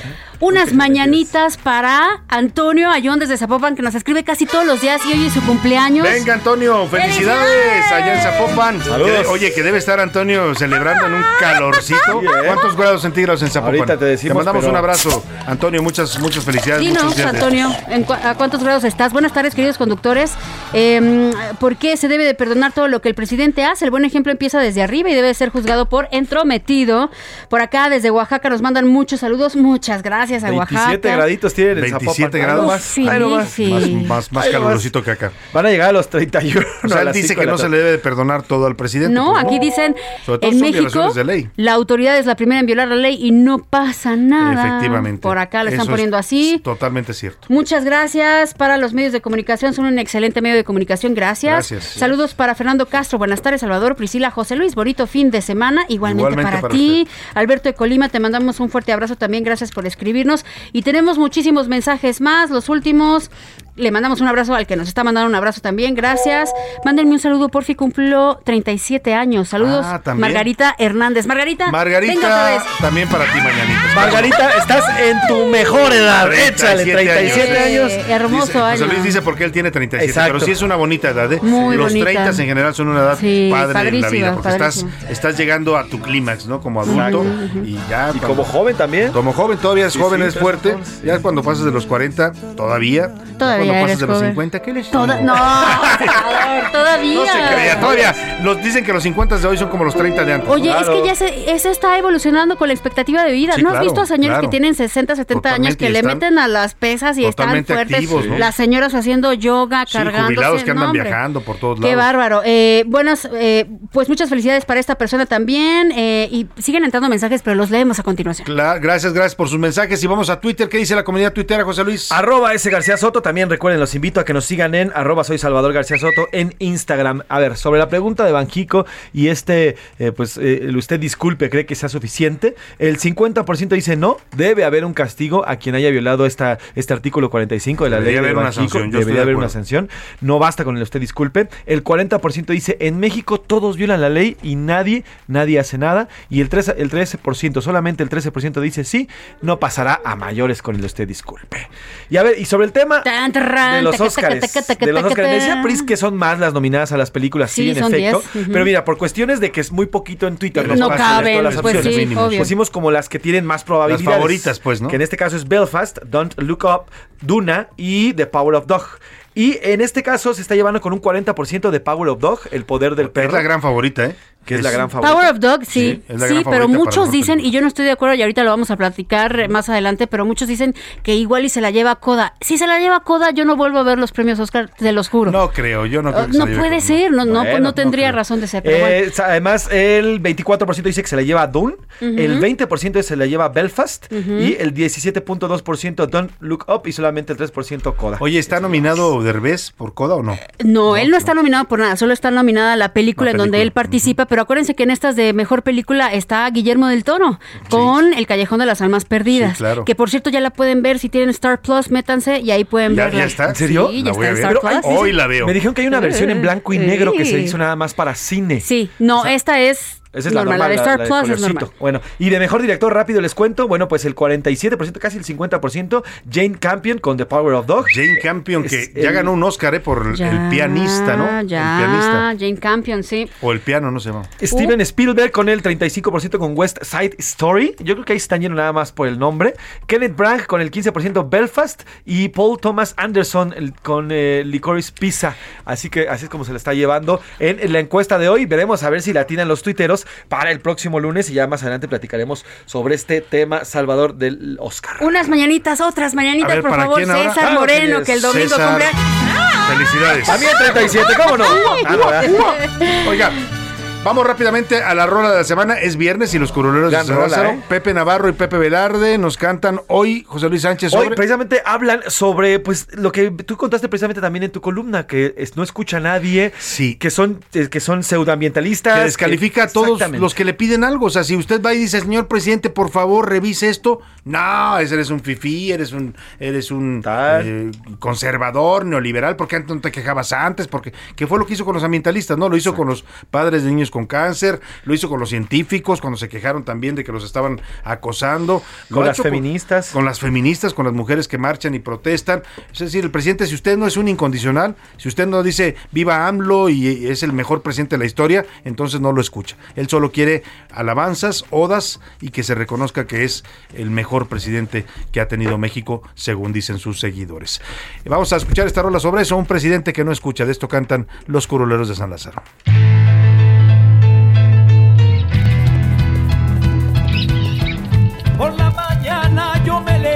Levanto a ver al presi, a verlo pelear. Cualquiera que no lo esté adulando es adversario, es para atacar. Hoy le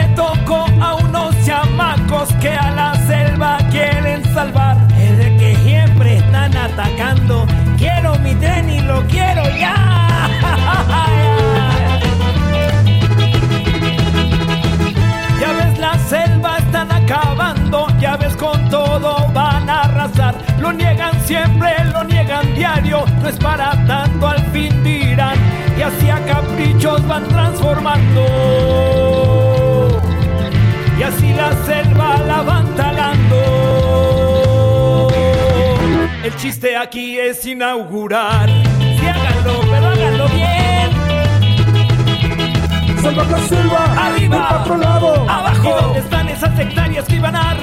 Salvar la selva. Arriba. Del otro lado. Abajo. Ahora resulta que la selva también es neoliberal. Salvar la selva. Arriba. Del otro lado. Abajo. Están esas hectáreas que iban a reforestar? Salvar la selva. Arriba. Del otro lado. Abajo. Ahora resulta que la selva también es neoliberal.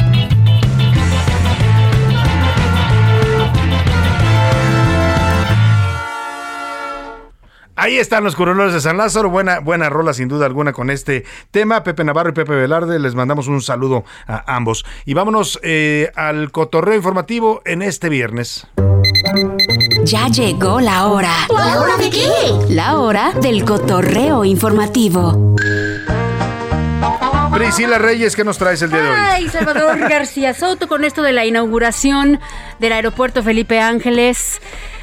Está circulando un video que se ve nada improvisado, o escuche usted, usted dirá, de la cuenta del TikToker, eh, TikToker Rolando La Nota. Y quiero que le pongan atención, por favor, para vean, para que vean cómo naturalmente una persona que fue desinteresadamente ese día a presenciar cómo inauguraban este aeropuerto, pues eh, emitía su opinión. Escuchemos. Sí, mi nombre es Olivia. ¿Qué le parece este nuevo aeropuerto? Para mí espectacular. ¿Por qué? Por, primero que nada, por el presidente que tiene, que hizo su promesa y en poco tiempo, esto es una obra maestra para mí. Espectacular, no tengo palabras. ¿Cómo llegó usted aquí al AIFA? Relativamente fácil porque me informé. Desgraciadamente los medios informativos no lo están haciendo. Yo me informo por medio de medios ah, independientes. ¿Cuánto tiempo se hizo aquí para llegar a, a- Me tomó al AIFA? 45 minutos del aeropuerto nuevo a este. Las vías espectaculares.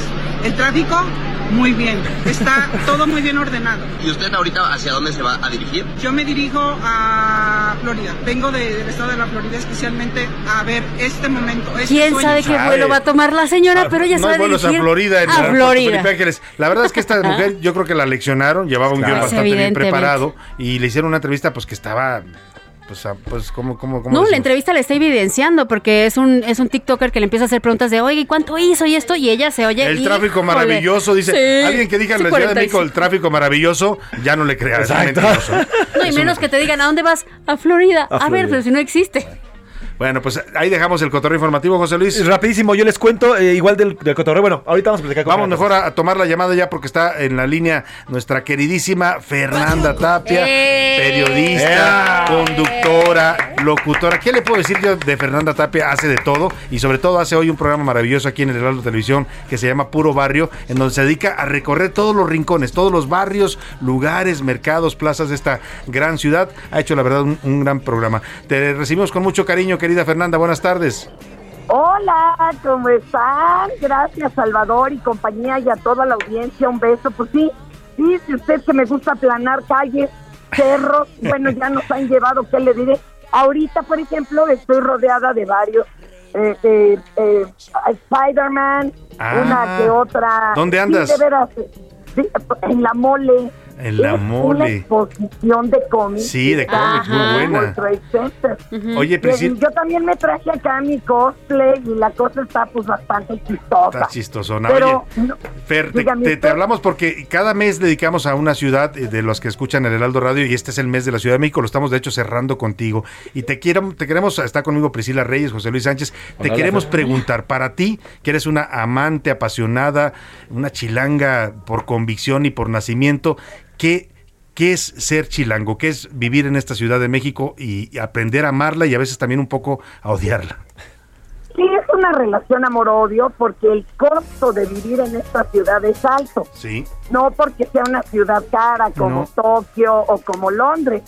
Eh, el costo va al hígado y a la, a la Ahí nos pega, claro.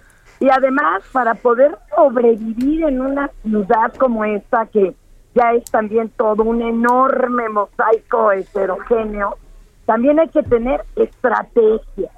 Es decir, tiene uno que inventarse eh, cómo llegar más fácil al trabajo, eh, si no puedes regresar a comer, dónde vas a comer, si llevas tu, tu itacate o no, el topper godín, ¿verdad? Que. Claro, claro. O si tienes, vas a hacer eh, dos horas a tu casa cuando hacías media hora, pues mejor te vas un rato a un gimnasio o a un parque. ¿Sí me explico? Sí. Hay que hacer estrategia, porque si no, es una ciudad que se puede padecer en lugar de disfrutar, cuando la verdad también tiene todo ese ro- rostro disfrutable que tú decías. Hermoso, sí, sí, sí. La oferta gastronómica. Eso, es eso, por favor. La, la oferta cultural. Inacabable, mis Sí, sí, sí. amores, para todos los bolsillos. Sí. La, la oferta de espectáculos, pues es lo que más llama tal vez la atención de vivir en una ciudad de locos como la nuestra, porque hay una cartelera teatral, ahora sí que ni lo Obama lo tiene. Sí. Ah, no, bueno. Ni Ahí Obama. anda dándose una patada a la espinilla con lo que hay en Broadway y con la cantidad de teatros de Londres.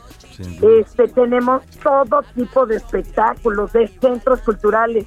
Es la ciudad con más museos del mundo. Y es una ciudad que no solo es asbesto y, y concreto y demás. Hay que ser honestos, la mayor parte del territorio de la Ciudad de México es rural. Sí. Y también entonces para aquellos que les gusta este pues subirse al cerro, este o ir a, a ver cómo se cultiva en chinampas y demás, pues la oferta es lo máximo. Sin duda. Fer, Sí, Fer, perdón. Dígame. Yo te quiero preguntar, la diversidad de la Ciudad de México es una de las más importantes. ¿Tú cómo describirías al chilango? Porque no hay un chilango en específico eh, que puedas identificar. Hay- Somos hay- muchos somos tipos. como muchos Es que tipos de somos muchos chilangos. chilangos. ¿Cómo los tú cómo los describirías a los chilangos? Al que ya está entrenado para sobrevivir en la Ciudad de México. O sea, al que ya no le hacen la trampa de, ay, mire, Eso. tengo el billete de la lotería premiado. Qué gran definición. Qué O gran sea, definición nos das, ¿eh? Porque los que venimos de provincia y nos volvimos chilangos por adopción, eh, es Claro. eso. Cuando te adaptas No y ya no te pueden ver la cara en la calle, ya eres chilango. Exacto. Yo le pregunto luego a los artistas que de repente les digo, oiga, pero usted es colombiano, no, yo ya tengo aquí tres años, no, ya eres chilango. Un amigo argentino es chilango. O sea, cuando ya te responde el albur, Claro. cuando ya se pelea por pagar la cuenta, Claro. cuando ya saben en dónde va a caer la puerta del metro para entrar primero. Exacto. Cuando ya no le te cae mal el paso, taco de ya te abres suadero. paso a codazos, ¿no? El metrobús y en el metro, pues ya. Exacto, cuando ya saben qué transita por las venas, Sí. ya Cuando, cuando ya no te das con el taco de tripa doradito. A ver, eso. El de ojo. No, y bueno, cuando sabes que el de afuera del metro es de Soaperro, ¿no? También. Así es, así es. Oye, Ay. sí, la verdad es que la ciudad es eso, es esa relación odio, es como la amante veleidosa, te puede hacer sufrir, pero te da momentos inolvidables Sí. que se quedan acuñados en la mente y además es una ciudad donde conviven muchos tiempos simultáneamente. Tenemos arqueología y tenemos palacios Exacto. virreinales Sí. y tenemos la torre más alta del país. De Latinoamérica. Y sí me explico. Sí. O sea, y también conviven todas todas las etnias que quieras, se hablan muchísimos eh, eh, lenguas madre y también muchos idiomas. Oye, y las, la tri- verdad es las que- tribus urbanas, ¿no? Porque también es todo un tema, ¿no? Sí, O- que oye- bueno, ya no les gusta que les digan tribus urbanas, pero sí. Ah, bueno, O ahorita sea, nos, eh, nos platicas, Fer. Me va a cortar la guillotina. Me va a cortar la guillotina, pero te quiero pedir que me aguantes tantito en la línea para terminar de platicar contigo como se debe. ¿Me- ¿Te parece? Está bueno. Voy a la pausa y volvemos con Fernanda Tape, que nos comparte su amor por la Ciudad de México. Regresamos. Heraldo Radio. La HCL se comparte, se ve y ahora también se escucha. Ya estamos de vuelta con A la Una con Salvador García Soto.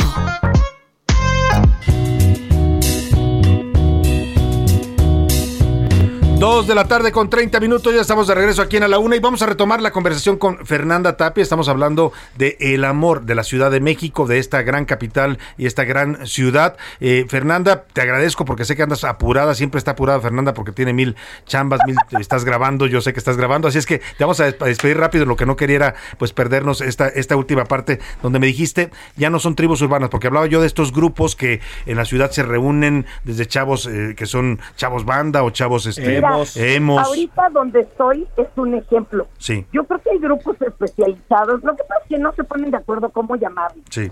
Pero yo creo que la ciudad es un lugar muy fácil de hacerte vivir tu fantasía. Que emo, rock and rollero de las épocas Sí, este, 60s. de los quintos, Ujú. o qué te gusta, el diseño de moda, o quieres sentirte caballero medieval. Ah, a lo mejor no, a lo mejor lo tuyo, lo tuyo es sentirte Superman y vas a encontrar el grupo de locos con el que Sí. vas a poder llevar a cabo tu fantasía. Sin duda. Eso es muy divertido. Claro. Es muy divertido.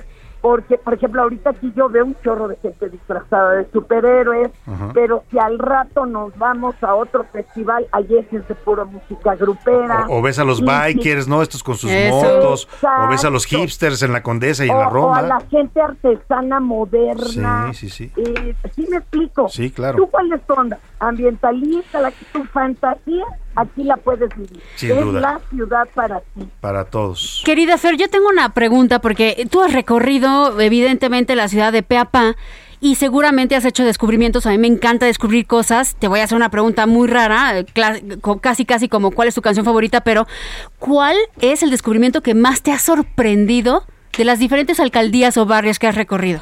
Uno. Pues mira, Iztacalco, yo nunca me esperé, nunca, que en lo que es el mero centrito de Iztacalco, no manches, tiene construcciones de 1500, lugares perfectamente conservados, capillas, edificios. Yo tenía la idea de Iztacalco pues como de una zona urbana muy Sí, ruda. de departamentos, ¿no? Y de avenidas. Exacto, nada que ver. Tienen que buscar en las en las listas de turismo de barrio, busquen Iztacalco en el centro para que se ataquen. Yo tampoco sabía que había turismo de, de vulcano para que te lleven a la Cusco y en lo que son los túneles que dejaron los ríos de lava y tienes que hacer Ah. Las cuevas ahí este- dentro de la Jusco. Qué interesante. es increíble, es increíble, sinceramente. Ajá. No sabía que en Tláhuac también daban servicio trasinera, por ejemplo, ¿no? Ah, claro, No sí. No sabía que en medio de Xochimilco, en una de las chinampas, hay un spa. En una de las chinampas te, te dan masajito y toda la cosa. Oye, ¿con final feliz o sin final feliz? No sé, fíjate que ese todavía no, pero también contaron que trasinera con table. Ah, ah, ah, caray. han querido corroborar. Ah, Eh, nomás le corrían la cortinita. Oye, Fer, pues, la verdad es que poca gente conoce y, y a- a- admira y nos describe y nos narra todos los días esta ciudad como Fernanda Tapia. Te queremos agradecer. Por último, a ver, tu platillo favorito chilango, porque hablaste tú de esta enorme Híjole. oferta gastronómica de la Ciudad de México. Qué difícil. canijo. Sí. Pero, miren, hay dos cosas y lo pueden ver en todos los programas. Donde me toque una jicaleta ya valió. Qué ricas El, las el pambazo también ya, con eso ya perdí. Y mis plátanos machos Uf, con, todo. con su, le- con su lechera encima. exacto. Sí. sea, O con frijolitos. Lo pueden ver, lo pueden ver y luego mi mamá me regaña cuando regreso a la casa, me dice, con razón ya no quieres tragar, ya Pues ya vienes comida. ya". No, y sí es cierto, yo he hecho, hice ese programa contigo ahí en el mercado de Tlalpan y nos ofrecían de todo. La gente además Qué adora a. Fernanda, la ven y se le acercan y todos le invitan a que vaya a los puestos a comer. Les voy a hacer una invitación rara. Ajá. Si se quedaron ganas con las doraditas del IFA, Ajá, sí, las van tostaditas. a estar vendiendo las señoras que vendieron en ¿Dónde? el IFA. ¿Dónde? En el Mercado del Sol, que es en el Complejo Cultural de Los Pinos. Ah. Ya ves que hay un como Sí, sí, sí, sí. Está permanente, tanto de productos como de comidita original. Van a estar las señoras el sábado ahí. Pues ahí está, para si que usted las quiere. vayan a conocer las Sin duda, porque se volvieron, se volvieron personajes a partir de, de Ya, que lograron ya. vender ahí sus, sus tostadas, porque dijeron tlayudas, no son tlayudas en realidad, pero son No, una, no, una- unas, unas tostaditas. Sin duda. Querida Fernanda, te abrazamos, te, te- te queremos y se- te escuchamos, sobre todo aquí. Ahora también estás en, aquí en, en el Heraldo Radio, ya con tu programa, ¿no?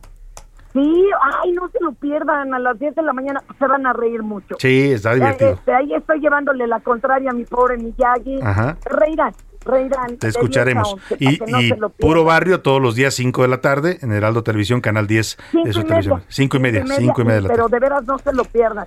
Muchísimas gracias, Fernanda. Un abrazo. Gracias, Fernanda. Gracias por tomarnos la llamada. Un abrazote, Fernanda Tapia. Rapidísimo, Salvador, nada más para dar el dato concreto. Va a ser 26 y 27 de marzo, sábado y domingo, cuando se presenta justamente la señora Guadalupe La señora, Piña. Que Se es la, que vendía Piña. las famosas tlayudas del, del AIFA, que no son tlayudas, son tostadas de Toluca, ya lo dijo Fernanda, pero van a estar vendiendo ahí en los Chopinos. Exactamente, se llaman las famosas doraditas de Doña Guadalupe Piña, 26 y 27 de 11 de la mañana a 6 de la tarde, entrada libre en el mercado El Solar de Sencali, dentro del Si usted quiere probar las tostaditas de, Toluca, de Toluca de la señora Guadalupe, Guadalupe Piña. Piña, famosa porque vendió adentro del IFA en la inauguración, puede ir a Los Pinos este sábado y domingo.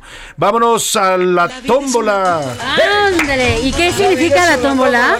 La Vamos tómbola. a seleccionar A la nueva cuál ciudad. es la, la nueva ciudad, la próxima frecuencia que se le va a hacer el Hoy- homenaje el Hoy próximo despedimos mes. a la Ciudad de México, que Gracias, estuvo Ciudad de México. todo este día y, le, Te toca, amo, y Ciudad le va a tocar a... Priscila.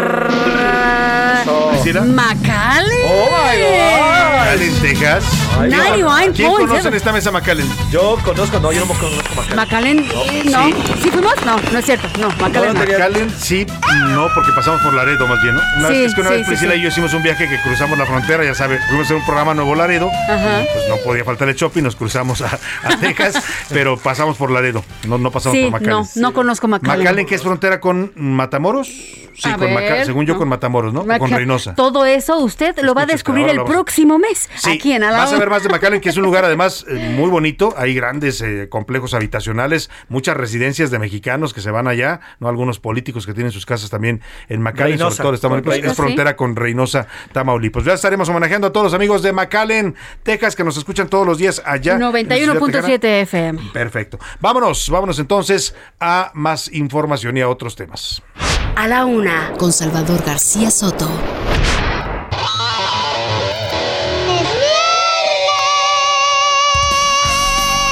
Oscar Mota, es viernes. ¿Qué hace Paulita gritándome en... eh, Parece, pero no. No, no es, era es su Paulita. prima, es su ¿Quién sabe prima. quién Va a ser era? una primita por ahí de Paulita. Hoy un gran día para ganar, mi querido Salvador García Soto, mi Gracias, querida Oscar, Pris. bienvenido. Hello. Mafren, eh, muy interesante todo lo que estamos viviendo eh, en este tema deportivo. El día de ayer, con el asunto de fútbol, a ver, vamos a empezar primero por algo que verdaderamente creo que eh, a los aficionados al fútbol y al mundial, pues verdaderamente nos quedamos como, ¿what?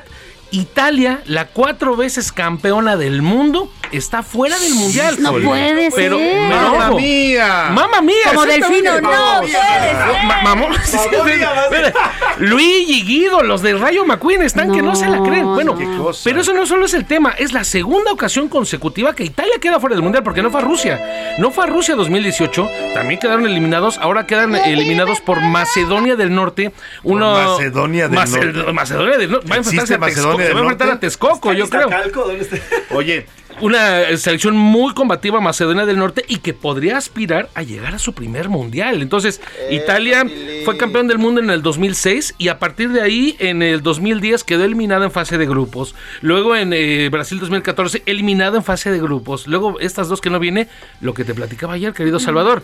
A la FIFA no le importa si México, si, si México no va, la FIFA pierde millones. Italia no, no está yendo y cuatro no va a ir veces Italia campeón. y qué, de todo va a haber mundial, ¿no? Y van a ganar correcto. millones la FIFA y todos los patrocinadores. A ver, Macedonia, Macedonia del Norte, para que la gente se ubique, está en lo que era la antigua República de Yugoslavia. Así es. ¿no? Cuando se desintegró Yugoslavia, que era aquella famosa guerra de los Balcanes en los años 90, eh, se crearon varias repúblicas. Una de ellas fue la de República de Macedonia del Una, Norte. una bandera entre los colores eh, naranja, como rojo, naranja y amarillo, ¿no? Como un tipo sol naciente más o menos, y que aspira a, insisto, a jugar su primer mundial, que es lo bonito que nos ofrecen este tipo de competencias, ¿no? Todavía Sí. esos... eh, de- Sorpresas, ¿no? Sorpresas, Sí, sí, así que es. no todo está escrito, pues, ¿no? Eh, aparentemente hay favoritos, pero todo puede pasar en un mundial. Bolas, ¿no? Ayer Cristiano Ronaldo y Portugal ganan su partido 3-1 a Turquía, siguen vivos, todavía no están calificados, pero siguen. Pudo haber pasado que ayer tanto Cristiano como Italia se, se, se- se fueran. fuera. Pero bueno, Portugal sigue vivo. México. México empata 0 a 0 con eh, Estados Unidos. Vamos a escuchar a Gerardo Tata Martino, entrenador de la selección, y lo comentamos. Sí me quedo con el hecho de, de haber competido bien con Estados Unidos. Yo le decía a los muchachos en la conferencia de prensa, sentí que Estados Unidos en el segundo tiempo en, en Cincinnati eh, había sido uno de los pocos equipos que nos había dominado, que había controlado el partido y para nosotros era una materia pendiente poder igualar el partido a lo largo de los 90 minutos. Ahí, ahí está lo que platica eh, Gerardo Tata Martino, que además, mi querido Salvador, pues bueno, ya en el análisis del partido, un juego donde verdaderamente Estados Unidos tuvo la mayor parte del tiempo el balón, México no tiene pegada, no ataca. Verdaderamente este 0 a 0 se debe a que los eh, delanteros de Estados Unidos son más malos que un domingo sin dinero, verdaderamente, o sea, le estrellaron Y balones. vaya a- que son feos los domingos. son terribles, son terribles. Entonces, imagínense cómo son los delanteros de Estados Unidos. Le estrellaron balones a Memo Ochoa. Le voy a poner uno y medio de atajadas. Hay unos que dicen dos. Hay uno que se le estrellaron en, la- en la, eh, en el cuerpo, pero bueno. Y hay otra que se sacó bien. Hay otra que se sacó bien. Y hay una más que termina fallando Estados Unidos en el segundo tiempo. México se enfrenta a Honduras este domingo, 5 de la tarde. Ahí puede sacar su calificación. No va el Tata Martino porque tiene problemas de salud.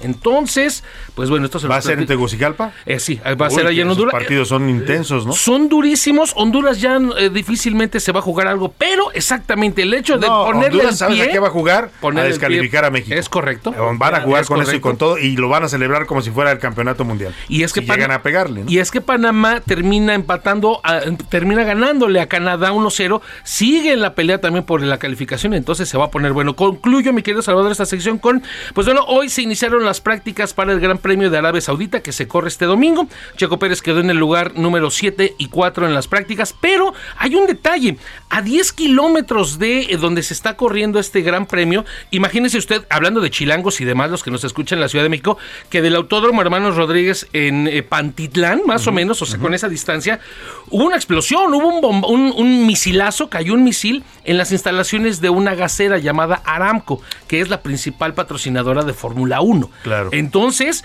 pues ahí estaban corriendo, venía la madera. misil? Es, eh, tiene que ver con el tema de este conflicto que tienen entre Yemen y Arabia Saudita. Entonces, rebeldes yemeníes atacaron allá a Arabia Saudita. Y hay una situación que con esto concluyo. Helmut Marco, que es un asesor de Red Bull del equipo de Checo Pérez, hizo un comentario así como de no me ayudes, compadre, porque le preguntan sobre esta explosión y dice, pues Max Verstappen, pues él no tiene miedo, pero Checo Pérez sí, aunque la verdad no es muy diferente a lo que se vive en la Ciudad de México. Así comentó. Helmut Marco. Pues no, no tan errado, pero. Eh, Sí, de hecho. Que, que lo diga, ¿no? La- Las formas, hermano, ¿no? Sin Pero duda. sí, eh, ese es el comentario. Muchas gracias, Oscar Mota. Oye, un gran día para Que tengas un buen fin de semana. y Rapid- vámonos, José Luis Sánchez. rapidísimo, ¿qué tienes? nada más para lo que comentabas, eh, Oscar, se llaman rebeldes hutíes, quienes se habrían adjudicado este ataque con drones cerca de la pista de Gran Premio en Arabia Saudita. Son los rebeldes hutíes. Oye, y en vísperas, además del la- el Gran Premio de la Fórmula 1, Sí, ahí en. Arabia Saudita. Por eso tiene mucho impacto esto, este ataque a esta gasolinera ahí en Arabia Saudita. Vámonos ahora sí al entretenimiento, porque Priscila Reyes nos trae todo sobre los Oscar y vamos además también a platicar con el experto Gonzalo Lira. Dos oruguitas enamoradas pasan sus noches y madrugadas llenas de hambre. Siguen andando y navegando un mundo que cambia y sigue cambiando. Estamos escuchando esta canción. Oye, que, que se ha vuelto un fenómeno la música de esta película Qué de canción, Encanto, ¿no? ¿verdad? Después de cinco veces que dije qué canción. ¿Qué canción, Salvador? Esta específicamente, y ahorita te voy a decir cuál es el otro fenómeno. La canción que estamos escuchando se llama Dos Oruguitas. El soundtrack, usted ya lo sabe, que está hecho por Lin Manuel Miranda, que es extraordinario compositor de, de Hamilton. Eh, él, él lo conocen porque es actor, por supuesto, cantante, escritor, compositor y lo que usted quiera agregarle el or. Entonces él escribió eh, la música para la película animada de Encanto, Dos Oruguitas, que está cantada en esta ocasión por Sebastián Yatra. Está nominada para Mejor Canción Original. Y esto sería, ojo, les quiero poner aquí la importancia, porque si se gana esta película la mejor canción original, pues sería la primera canción cantada al español en- en- íntegramente, porque acuérdense que se llevó también, eh, recuérdame, de Coco hace unos años, pero era la cantada en inglés. Entonces, esta sí está cantada en español, entonces se la Y le darían el llevaría. premio así, ¿no? Que además de ese es. soundtrack, de esa, de, ese de esa música de encanto también ha sido un fenómeno esta de no hables de no Ah, no de se Bruno. habla de Bruno. De Bruno. Lo que pasa es que, y no es la italiana, es no se habla de Bruno, sí, es una canción que también viene aquí y se ha vuelto un fenómeno y ahorita les voy a decir qué pasa con esta canción. No estaban invitados para que eh, formaran parte de la ceremonia de los premios Oscar y acaban de avisar que por el éxito que tuvo en plataformas como TikTok, que aquí les hemos contado hasta el cansancio, que esta plataforma está haciendo que se escuchen canciones de hace años o que se vuelvan virales canciones que no se estaban volviendo virales. Entonces, esta plataforma hace que se vuelva viral la canción No se habla de Bruno. Y entonces la academia, en este intento por eh, tener más rating, porque llevamos dos años del, uh, de horrible por la pandemia, evidentemente, pero también no, no nada más estos dos últimos años. ¿eh? Llevábamos ya años en donde estaba cayendo el rating de la academia en esta premiación. Entonces dicen, bueno, pues vamos a, a invitar a que toquen esta canción. Y entonces que le llaman a Luis Fonsi y a Becky G y van a estar cantando esta, esta canción de No se habla de Bruno junto al cast, obviamente, de todos. Entonces, rapidísimo vamos a escuchar las canciones que están nominadas como mejor canción original. Esta es una de ellas, yo creo y considero, y ahorita se lo vamos a preguntar a nuestro invitado, pero me parece que le deberían de dar el Oscar a esta canción, sobre todo por el- la trayectoria que tiene Lin Manuel Miranda, ¿no? Pero también está, eh, eh, por ejemplo, por aquí la de Beyoncé, Be Alive. Esta es parte de la película del método Williams de King Richard. Vamos a escuchar un poquito.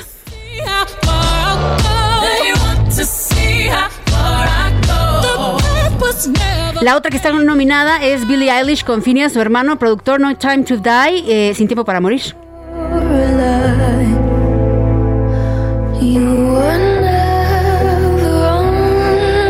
Voz de Van Morrison está Down to Joy de Belfast.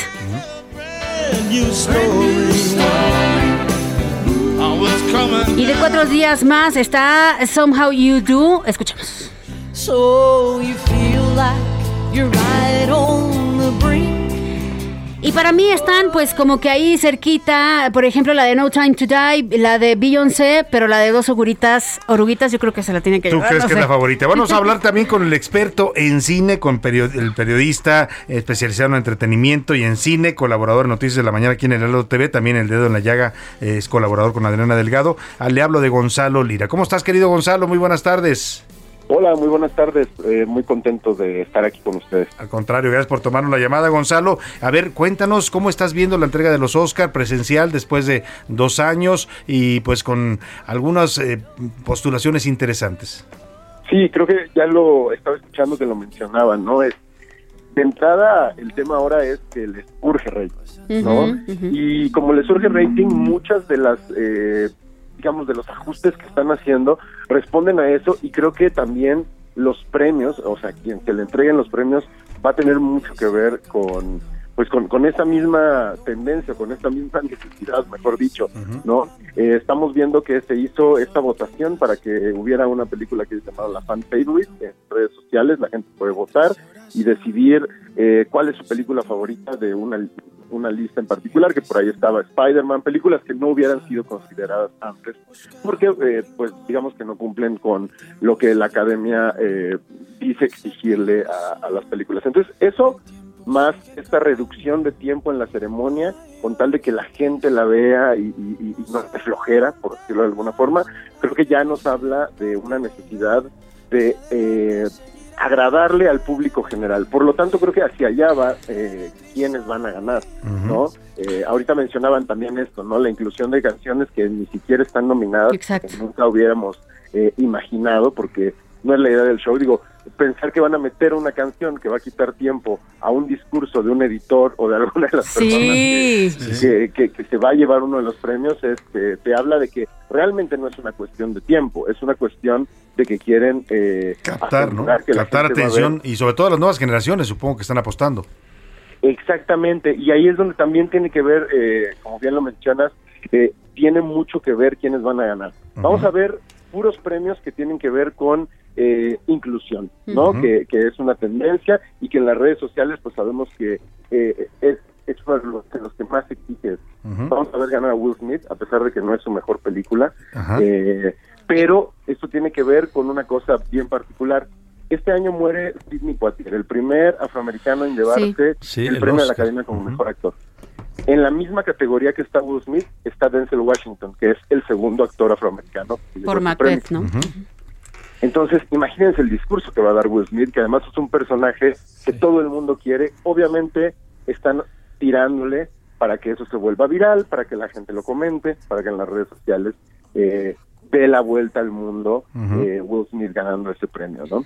Por ahí también tenemos a posiblemente, porque se ha llevado todo, la primera mujer afro-latina que se va a llevar un Oscar en la categoría de mejor actriz de reparto, ¿no? Ariana DeBose por eh, Amor sin barreras. Ujú. Tenemos muy probablemente el primer actor sordo en llevarse un, un premio de la Academia en la categoría también de eh, mejor actor de reparto. Troy Kotsur, ¿no? Exactamente. Y seguramente esta, esta creo que es la categoría menos cantada, que es la de mejor actriz, pero yo por ahí veo que le pueden dar un premio a Kristen Stewart. Digo, además de que hace un gran trabajo, pero porque ella forma parte de la comunidad LGBT y además pues es una es una personalidad bastante popular entre la audiencia más joven, ¿no? Oye, a ver, a ver, eh, Gonzalo, y es que esto es lo que sucede cuando uno está tratando de dar predicciones y favoritas, ¿no? Una cosa son favoritas y predicciones. Porque cuando ya te tomas, o sea, cuando te metes en el tema de lo más visto, lo más comentado versus lo que la academia entonces premiaría si fuera lo correcto, pues es entonces cuando ya empiezas a decir, pues a mí se me hace que igual y a Coda le van dando ahí un Oscar a mejor película, pero también dices, no puede ser, no puede ser que se lleve el Oscar a mejor película Coda.